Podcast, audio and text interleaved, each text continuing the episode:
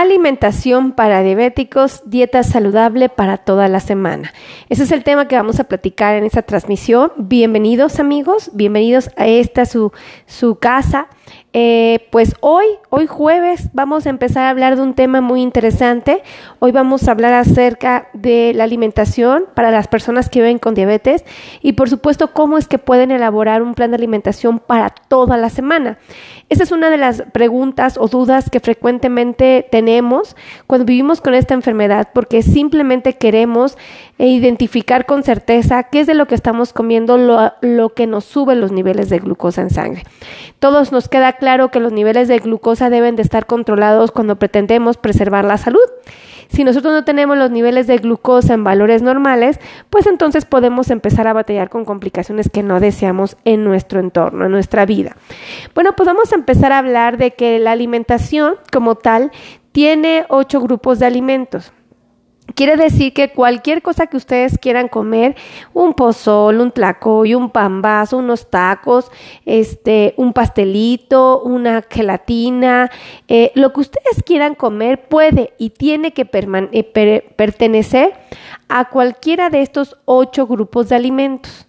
Entonces, es importante saber que de estos ocho grupos, cinco tienen la capacidad de subir nuestros niveles de glucosa. Cinco.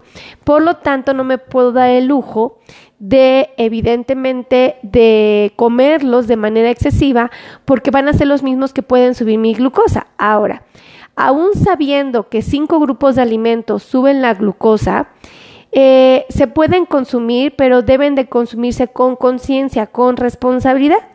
Entonces, por ejemplo, vamos a hablar de uno de los más nobles que existe, uno de los grupos de alimento más nobles, las verduras. Vamos a hablar de otro que también ha sido satanizado y que realmente es muy noble, que son las frutas.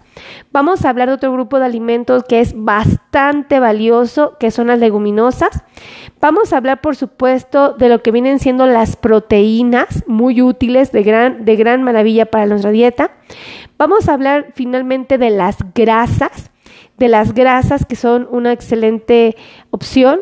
También vamos a hablar de los cereales, del pan, de las tortillas, de las pastas, ¿cómo no? Por supuesto vamos a hablar de los lácteos, la leche y el yogur. Y no menos importante, un grupo de alimentos que a todos nos gusta y que tiene repercusiones importantes en los niveles de glucosa, que es el grupo de los azúcares, donde encontramos los pasteles, donde encontramos los refrescos, donde encontramos las golosinas, los dulces, la, la gelatina de ese vamos a hablar. Bueno, vamos a empezar a hablar de un, por uno de los más nobles. Quieren, quieren que sepan, quieren saber con certeza de los grupos de alimento, ¿cuál es el más noble? Bueno, son las verduras. Las verduras, amigos, tienen vitaminas, tienen minerales, son oligoelementos, les van a ofrecer oligoelementos muy útiles y tienen que saber que las verduras son muy sensibles a los cambios de temperatura, al aire, el calor y a la luz. Por lo tanto, lo más prudente es evitar que nuestras verduras se expongan a estos cambios bruscos, ¿ok? Ahora, ¿por qué son tan valiosas las verduras? ¿Por qué les damos tanto crédito en las dietas de una persona que tiene diabetes? Bueno, pues simplemente porque tienen no tienen muchas calorías, porque tienen carbohidratos pero poquitos, tienen fibra, eh, tanto soluble como insoluble, la cual es de gran utilidad para nuestras dietas. Tenemos ácidos grasos, por supuesto vitamina C y vitamina K, ácido fólico, carotenos y proteínas. Entonces, si te dan cuenta, los vegetales tienen grandes beneficios nutricionales para nuestra dieta. Eh, yo los invito a que los coman con frecuencia, ya que les generan saciedad. Eh, le dan textura a lo que están comiendo, le dan volumen, versatilidad y además aportan agua. Entonces, por donde lo vean, comer vegetales va a ser una excelente opción. Qué maravilla sería que ustedes pudieran comerlo realmente en las cinco tiempos de comida, en su desayuno, en su comida, en su cena y en sus dos colaciones. Sería increíble que lo pudieran hacer. Pero de no ser posible, por lo menos en cada desayuno, en cada comida, en cada cena, tiene que haber vegetales, porque estos son los únicos que los van a ayudar a preservar su salud y su bienestar. Ahora, Vamos a hablar de otro grupo de alimentos que ha sido muy satanizado, que mucha gente dice que no se puede comer cuando se vive con diabetes. Yo he escuchado a muchas personas decir, es que si tú tienes diabetes por ningún motivo puedes comer pan, no puedes comer tortillas, no puedes comer pastas. Y yo aquí es donde me pongo en la posición de paciente y les digo, ¿de verdad ustedes creen que un paciente con diabetes no lo puede comer? Oigan, estamos eh, haciendo que nuestro paciente esté sufriendo mucho. Realmente no hay manera de que le digamos al paciente que no lo coma. Más bien tenemos que enseñarle pequeñas herramientas que hacen la diferencia para que él coma versiones más saludables. ¿No? Compartan, compartan, compartan, compartan, compartan, compartan, compartan, compartan, compartan, compartan, compartan, compartan, compartan, compartan, compartan esa transmisión, ¿vale? Entonces, los cereales, en este grupo incluimos a los granos de cereal todos los granos de cereal como el trigo, el maíz, la cebada, la avena, se vuelven harinas. Todos nosotros podemos volverlos harinas. Eh, cuando se vuelven harinas, ahora podemos hacer productos con ellos. Ahora sí podemos elaborar pan, podemos elaborar tortillas, podemos elaborar pastas, ¿no?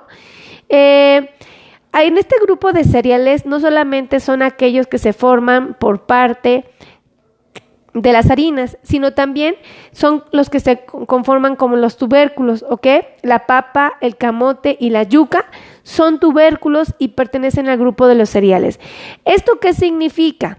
Que este grupo de cereales tiene carbohidratos, por lo tanto, ¿qué puede hacer? Subir nuestra glucosa en sangre. Aún sabiendo esto, vamos a poder comer cereales y tubérculos, pero con responsabilidad, ¿ok? Lo primero que deben de saber es que un cereal o un tubérculo de buena calidad, vamos a encontrar proteínas, vamos a encontrar eh, ácidos grasos no saturados, minerales en las cáscaras, vamos a encontrar sobre todo potasio y magnesio, vamos a encontrar oligoelementos como el hierro, zinc, flúor y vamos a encontrar vitaminas como son la vitamina B1, la vitamina B2, la vitamina E, el ácido fólico, la niacina y por supuesto la fibra.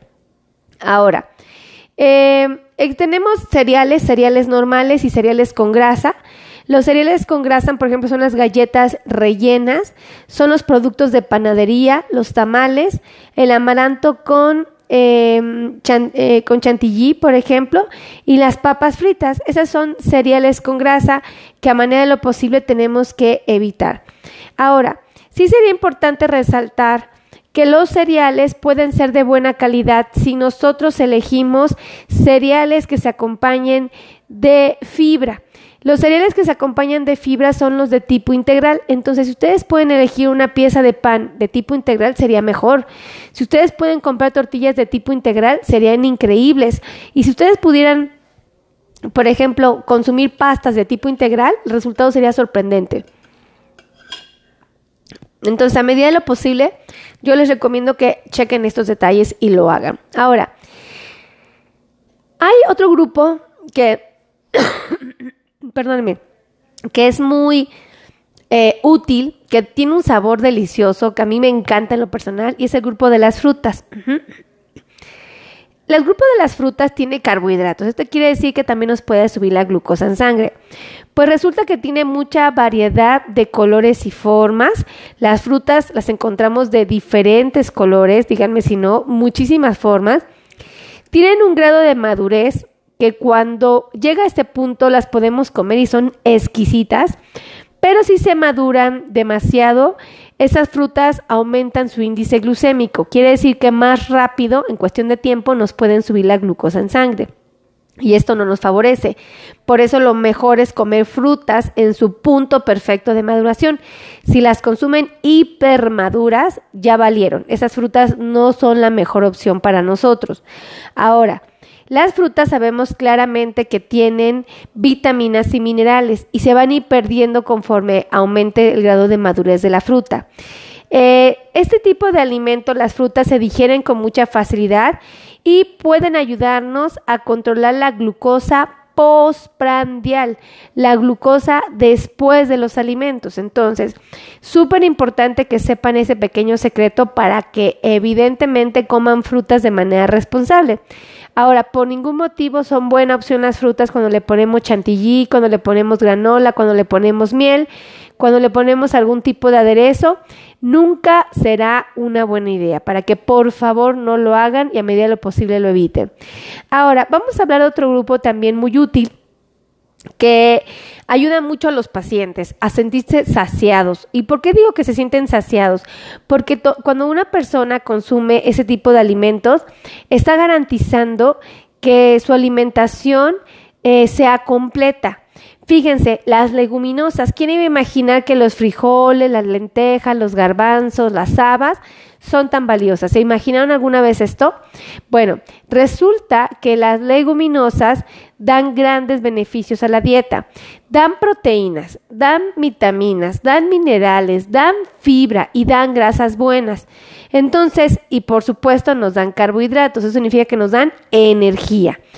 Lo que sí les tengo que resaltar aquí es que lo más recomendable es que ustedes quieren comer frijoles, lentejas, garbanzos o habas, que solo se coman media taza, ajá, porque media taza representa una porción de leguminosa. Si ustedes se comen dos, una taza, por ejemplo, completa, se están consumiendo dos porciones de leguminosa y ahí hay 40 gramos de carbohidratos. Entonces, media taza es increíble. Cómanse media taza de frijoles, lentejas, garbanzos o habas. Ahora, las leguminosas son frutos comestibles que crecen y maduran durante eh, dentro de una vaina. Son la fuente de proteínas más importantes del reino vegetal, como les comenté. Súper importantes, son proteínas de origen vegetal. Si la eh, combinan con cereales, se vuelven una maravilla, se vuelven un elemento súper importante en nuestra dieta y eh, el 20% del peso son proteínas. O sea, díganme si no es increíble que si tú te comes media taza de, frijoles, ahí el 20% de esa taza sean proteínas, es muchísimo. Y los carbohidratos, bendito Dios, son de lenta absorción, lo que significa que no van a disparar los niveles de glucosa. Sí los van a subir, pero de una manera lenta y progresiva que es lo que normalmente buscamos a la hora de comer algún cualquier tipo de alimento. Ahora, vamos a hablar de que estos pueden generar gases por la fermentación de sus azúcares no digeribles a nivel intestinal, por eso a medida lo posible, pues comerlos si tú eres eh, muy responsable con la cantidad, no habrá problemas. Em, ahora, hasta aquí me gustaría resaltar que también existen los alimentos de origen animal. Otro grupo, los alimentos de origen animal son las proteínas. Aquí encontramos al pollo, al pescado, a la res, el cerdo, los borregos, inclusive el queso. No todos los quesos, porque la mayor parte de los quesos que comemos a diario son quesos que predominan la grasa.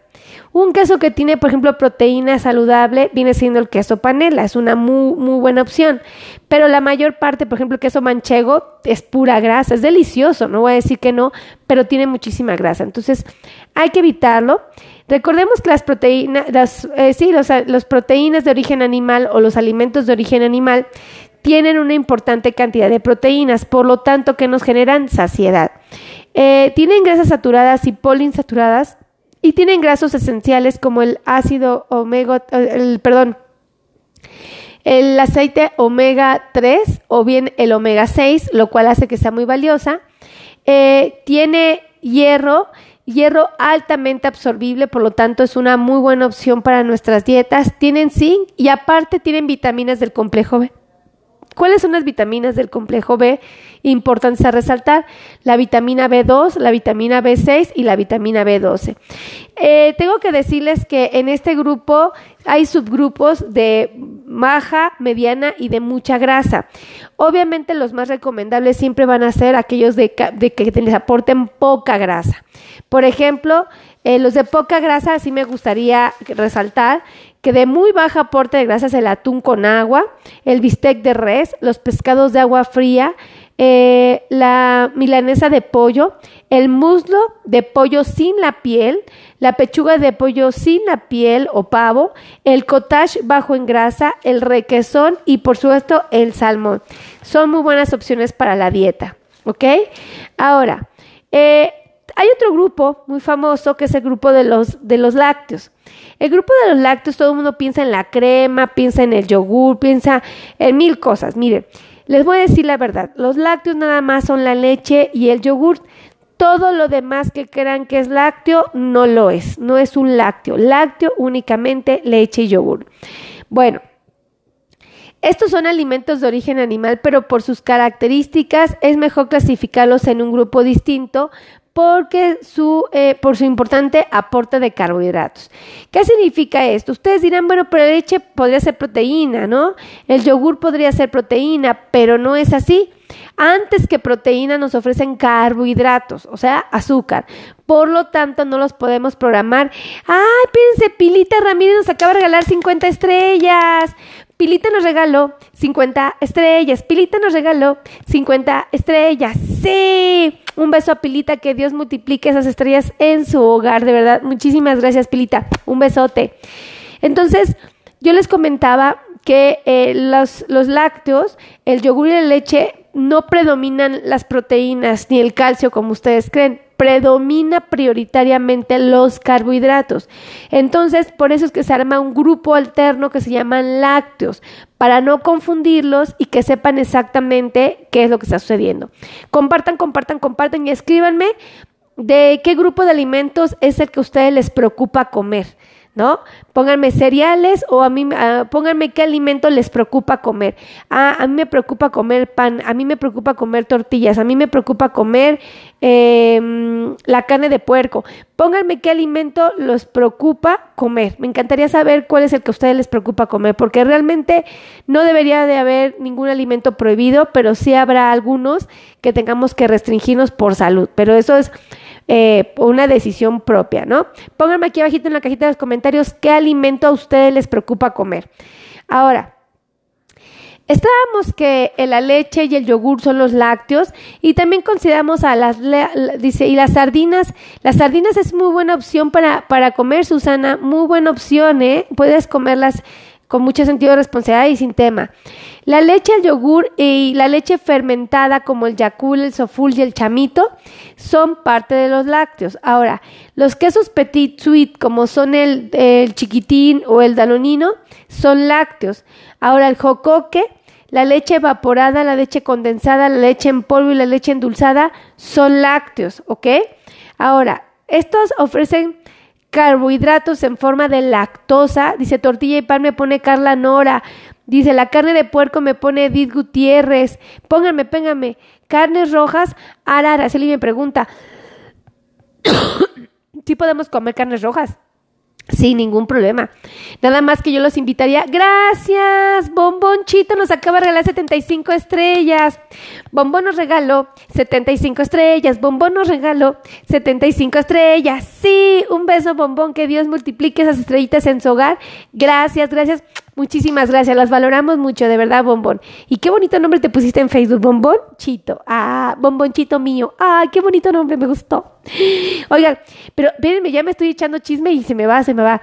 Ah, les decía que eh, los, los lácteos nos van a dar carbohidratos en forma de lactosa, proteínas y grasas. Por eso hay que mesurar su consumo, porque tenían grasas. Entonces, pues teniendo grasas tenemos que cuidar qué es lo que estamos comiendo. Ahora, Compartan, compartan, compartan, compartan. Vamos a hablar de otro grupo de alimentos que son los aceites y las grasas. Los aceites y las grasas no aportan como tal carbohidratos. Eh, son esenciales para el óptimo funcionamiento. Sin ellos no es posible eh, absorber vitaminas solubles, así como precursores de las hormonas. Fíjense, para poder formar hormonas vamos a necesitar grasa. Entonces, necesitamos consumir grasas y tenemos dos tipos de grasa, las de origen vegetal y las de origen animal. Eh, además, tenemos grasas, bueno, déjenme decirles que las grasas más famosas son el aceite vegetal, el aceite de palma y de coco, el coco, el aguacate, el tocino, la mantequilla, la mayonesa, los aderezos a base de aceite y la manteca. Bueno, pues todos estos eh, son aceites o son grasas. Y quéjenme, los mariscos, me pone Alfredo Virgen, ¿por qué le tienes miedo a los mariscos, Alfred? ¿Qué te preocupa de ellos? Cuéntame. Eh, Dice Edith Trejo, hola doctora, yo desde que me vine a vivir a Mérida consumo más carne de cerdo y además que es más barata y las tortas de cochinita son deliciosas. Ay, qué rico cochinita, pero empiezo a padecer de varices y creo que sí, ya no sé qué más diga. A ver, Ah, creo que sí me perjudica, ¿verdad? Pues mira, no te debería de perjudicar si lo comes con sentido responsable. La carne roja no es mala, mucha gente la ha satanizado, pero no es mala. Solo tienes que aprender a comer. Y la, la cochinita, bueno, come porciones eh, adecuadas y no había ningún problema. No, yo no lo veo con ningún, ningún problema. las varices no tienen nada que ver con lo que estás comiendo, ¿vale? Para que estés tranquilita, mi querida Edith.